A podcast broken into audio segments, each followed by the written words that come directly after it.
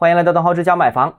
两会工作报告再次提出老旧小区改造，而最近呢，经济日报也发表了题为“老旧小区改造有利于扩内需”的评论文章。那么，关于老旧小区改造这个话题呢，再次受到关注。什么叫老旧小区改造啊？就是说升级环境，加装电梯、加装充电桩、适老化改造等等啊。这些改造既有利于民生，也能刺激经济啊，是一个好政策。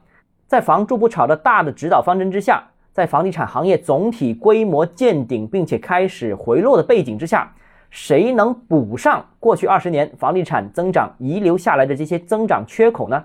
老旧小区改造肯定是其中一个。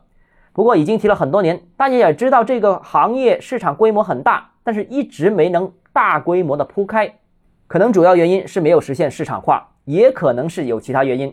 今年啊要扩大内需，所以这一块看样子必须要大胆做出一点尝试。不过老旧小区的改造说了这么多年，改造的意见怎么统一？钱谁来出？